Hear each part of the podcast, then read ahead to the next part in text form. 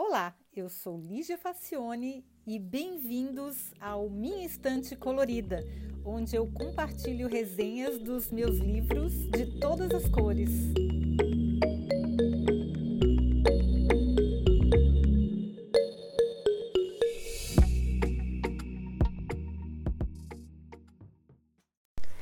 Olá! Gente, esse livro é um achado muito sensacional. E mais sensacional ainda porque eu acabei de descobrir que existe ele em português. Então não tem desculpa para não ler, porque é muito, muito extraordinário. Aliás, eu descobri que esse autor ele se dedica a é, pesquisar histórias incríveis, extraordinárias, e escrever essas histórias de uma maneira bem atraente. Então, esse livro ele conta a história de como foi escrito o maior dicionário do mundo e um dos mais importantes de todos os tempos, o Oxford English Dictionary. Levando-se em conta que o trabalho levou mais de meio século, que o método para construí-lo foi inovador e que os personagens envolvidos são muito originais, um relato deixa muito romance bom no chinelo, viu? Porque a história é extraordinária, mas também é muito bem contada. A história da criação do dicionário Oxford. Eu até tenho um desses em casa, que é um dicionário, é realmente uma referência para a língua inglesa, é um, é um dos mais clássicos, né? um dos melhores, mais completos. Pois é. E aí, o título da versão alemã do livro de Simon Winchester é Der Mann, der Die Wörter liebt, que é o homem que amava as palavras.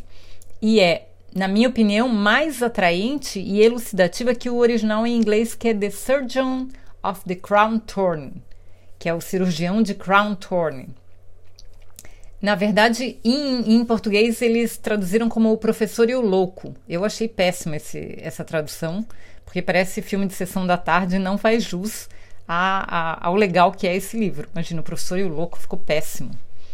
Pelo menos em alemão é o homem que amava as palavras. Eu achei que ficou melhor. Mas enfim, é, não, não, não prestem atenção no título do livro porque não importa. Por isso que a gente faz resenha para contar para as pessoas, para elas realmente é, terem alguma referência, porque senão esse livro passa batido e ninguém dá muita bola para ele, o que é um desperdício. Bom, vamos, vamos ao livro. A história da elaboração do famoso dicionário, apesar da imensa quantidade de colaboradores envolvidos, foca-se em dois personagens principais. O primeiro é o organizador e editor da obra, James Murray, que é um poliglota e gênio reconhecido em vários assuntos que, devido à pobreza da família, nunca conseguiu frequentar uma universidade mesmo assim, foi aceito na snob e seletíssima Sociedade Filológica Britânica e teve a ele confiada a hercúlea tarefa de terminar o dicionário, cujo trabalho, que já durava mais de 20 anos, ainda não tinha saído da letra A. Foram mais de 40 anos de dedicação exclusiva e esforço focado. Né? É o trabalho de uma vida, né, gente? Mas a pessoa dedicar a vida a fazer um dicionário também não é pouca coisa. Ele, ele gastou a vida inteira dele para fazer esse dicionário, esse editor. Bom, imagina que eles, nos primeiros 20 anos eles não tinham saído da letra A, até que o James Murray assumiu o trabalho, gestor de projetos lá. Bom, o segundo personagem é o principal colaborador do Dr. Murray.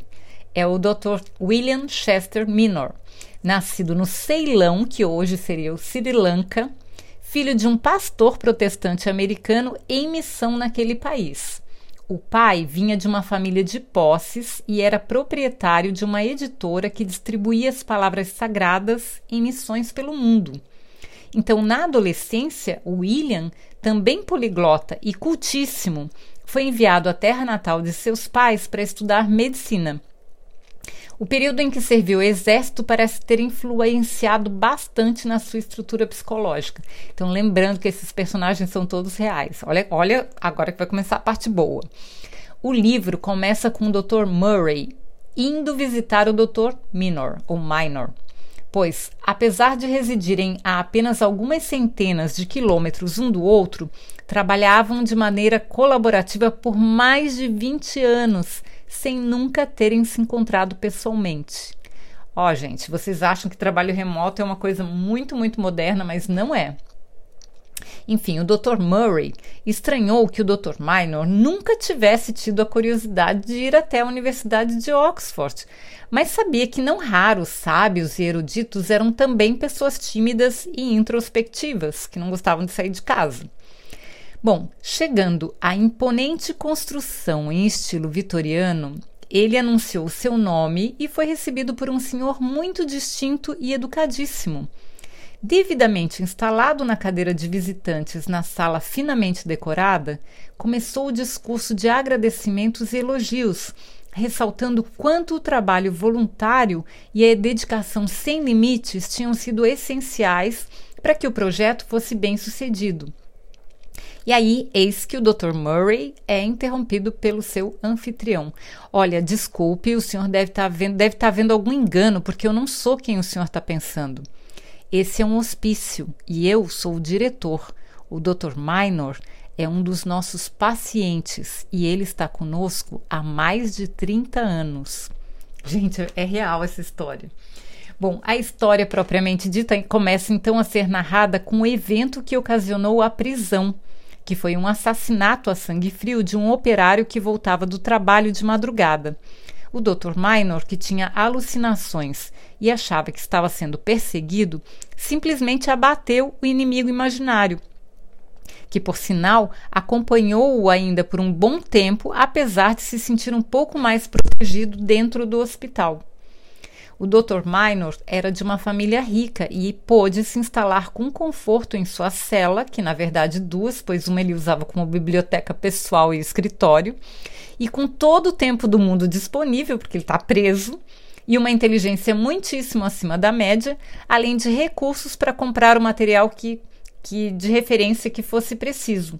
Então, não admira que a sua colaboração para o projeto tenha sido tão valorosa e dedicada, porque ele estava preso num hospício, tinha uma cela, tinha a família tinha dinheiro para comprar os livros que ele queria, e ele passou a vida dele mais de 30 anos colaborando com a construção do dicionário Oxford.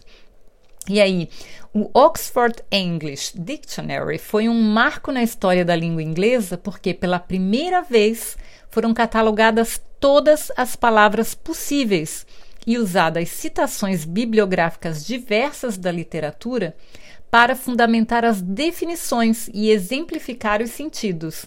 Esse trabalho monumental só foi possível porque o Dr. Murray convocou um exército de voluntários cuja tarefa era encontrar as citações e enviá-las pelo correio, na forma de pequenos bilhetes, com as palavras e os trechos dos textos onde elas haviam sido encontradas. O Dr. Minor, que estava preso, ajudou a selecionar, organizar e editar as mais de duas toneladas de papeizinhos de voluntários. Pensa, gente.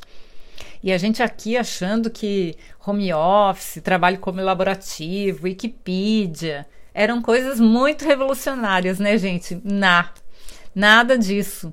Já, já faz muito tempo, quando não tinha internet, quando não tinha nada disso, que essas coisas já eram utilizadas só usando correio mesmo. O conceito já existia. Tá bom, gente? Eu recomendo muito que vocês leiam o livro, é muito bacana, é muito bem escrito. E tem outros livros desse autor também que tem histórias muito bacanas, porque ele sempre busca esses personagens mais extraordinários assim e conta umas histórias muito curiosas pra gente. Tá bom? Eu espero que vocês tenham gostado. Como eu falei, tem um livro em português lá no site minhaestantecolorida.com. Tem um link para você poder ir na Amazon e comprar o livro e ler, porque você vai se divertir bastante. É muito interessante. Tá bom, gente? Muito obrigada pela companhia e até o próximo episódio. Tchau!